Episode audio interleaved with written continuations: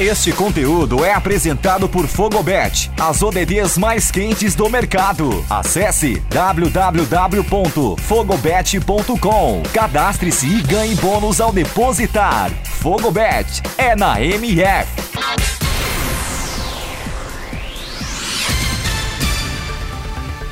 Olá, eu sou Eduardo Couto. Começa agora o Boletim MF Paralímpico, com os destaques deste sábado, 28 de agosto, nos Jogos Paralímpicos de Tóquio 2020.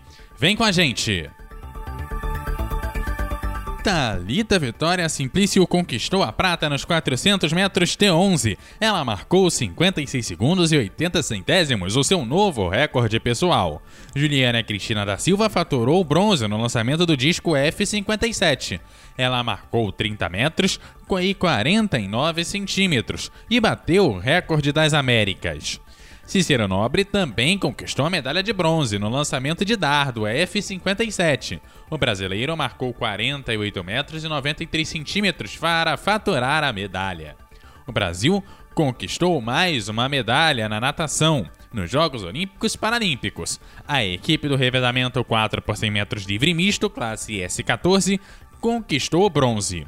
Originalmente, o quarteto formado por Gabriel Bandeira, Ana Carolina Oliveira, Débora Carneiro e Felipe Vila havia ficado na quarta posição.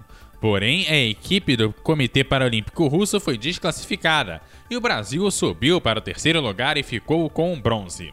Nas outras finais em que esteve representado, o Brasil não teve sucesso. Nos 100 metros livre masculino S10, Felipe Rodrigues terminou na quarta posição com 52 segundos e 4 centésimos. Suzana Ichandorf ficou no oitavo lugar nos 150 metros medley feminino SM4, com um tempo de 3 minutos, 11 segundos e 54 centésimos. Na final dos 100 metros peito masculino SB5, Roberto Alcade fechou a prova na sétima colocação. Já no judô, a brasileira Lúcia Araújo conquistou a medalha de bronze na categoria até 57 quilos, superando a russa Natala Ovchinikova. Já Haley Arruda perdeu para Daniel Powell, da Grã-Bretanha, nas oitavas de final da categoria até 81 quilos do judô. O brasileiro abriu o placar com Vazari, mas sofreu um ipom um minuto depois e foi derrotado.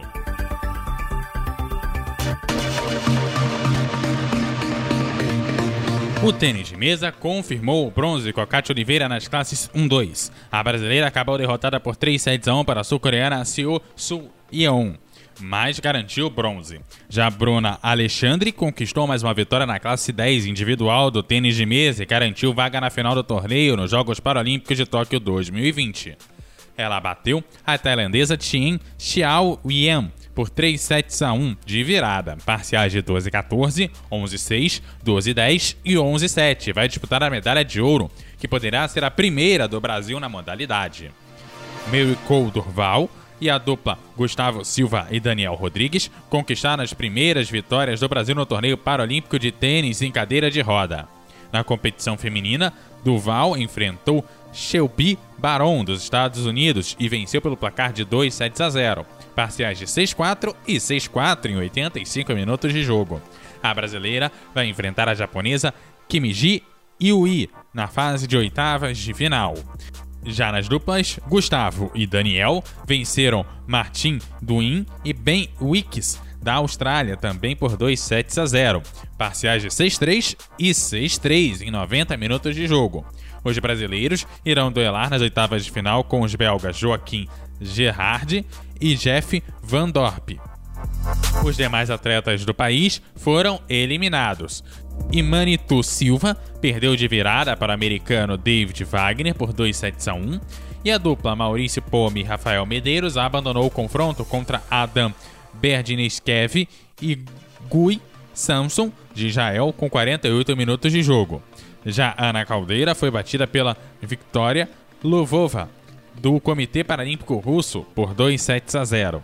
Na estreia do torneio masculino de vôlei sentado nos Jogos Paralímpicos de Tóquio, a seleção brasileira venceu a China por 3 sets a 1, parciais de 28-26, 26-28, 25-19 e 25-13. Já pelo goalball feminino não deu para o Brasil. A Turquia venceu e fez valer o favoritismo. Ela venceu por 8 a 4. Na esgrima em cadeira de rodas, Giovanni Ghissoni perdeu para o italiano Marco Sima e encerrou a fase de poles com uma vitória e cinco derrotas e foi eliminado na categoria Florete. Dois brasileiros caíram nas oitavas de final do Floreste, da esgrima em cadeira de rodas, encerrando a campanha do Brasil no esporte. Wanderson Luiz Chaves fez um começo de partida excelente contra o ucraniano Olev Nuenko, mas acabou derrotado por 15 a 10 na categoria B, terminando em décimo lugar. Já Mônica Santos levou a revanche da Geórgia Irma Ketsuriani, sexta melhor do mundo, perdendo por 15 a 7 na categoria A, terminando na nona colocação. Derrotas brasileiras na estreia da bocha. Andressa Vitória tomou virada de Wichisano Radapradit, da Tailândia, perdeu por 5 a 4. Já Guilherme Moraes não teve chances contra o neerlandês Daniel Pérez e foi superado em 13 a 1. Ambos os duelos foram pela classe BC1. Evane Calado perdeu para José Macedo de Portugal por 4 a 3, enquanto Matheus Carvalho foi superado pelo japonês Katsumoto Keisuke por 4 a 2. Ambos os duelos foram válidos pela fase de grupos individuais da BC3. Já Andressa de Oliveira perdeu para Wen Lun da Malásia por 5 a 2 no grupo B da classe BC1. Na estreia da bocha paralímpica também aconteceram confrontos entre brasileiros. Primeiro na categoria BC4 da brocha, com o duelo entre os irmãos Eliseu dos Santos e Marcelo dos Santos, em partida do grupo E. O jogo terminou empatado em 3 a 3 e Eliseu venceu no desempate. Já André Ramos venceu José Carlos Chagas por 6 a 1 no grupo D, também da classe BC1. No tiro com arco, o Brasil perdeu para a República Tcheca nas quartas de final da classe W1 nas equipes mistas por 131 a 126 e foi eliminado.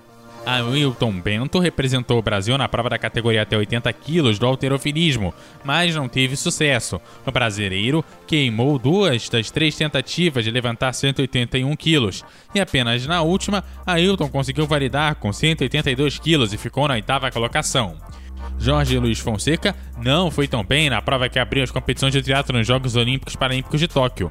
O brasileiro disputou a categoria PTS4 para atletas com deficiências moderadas. Já Andrei Carvalho foi eliminado no que foi o primeiro confronto eliminatório do tiro com arco nos Jogos Paralímpicos de Tóquio 2020.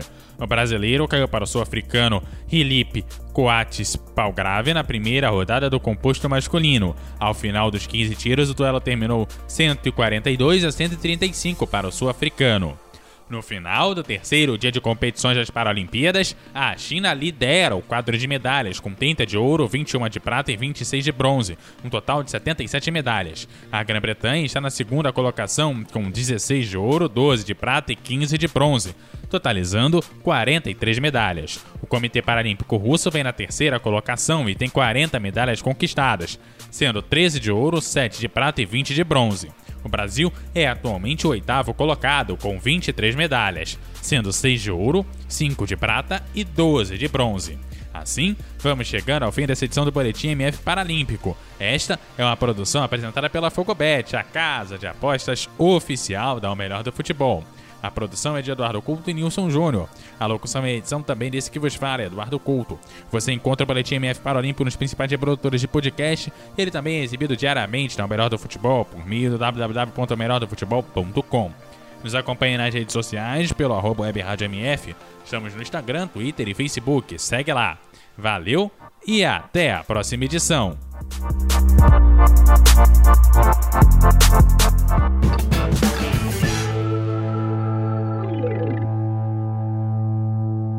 Você está conectado com a melhor web rádio esportiva do Brasil. MF.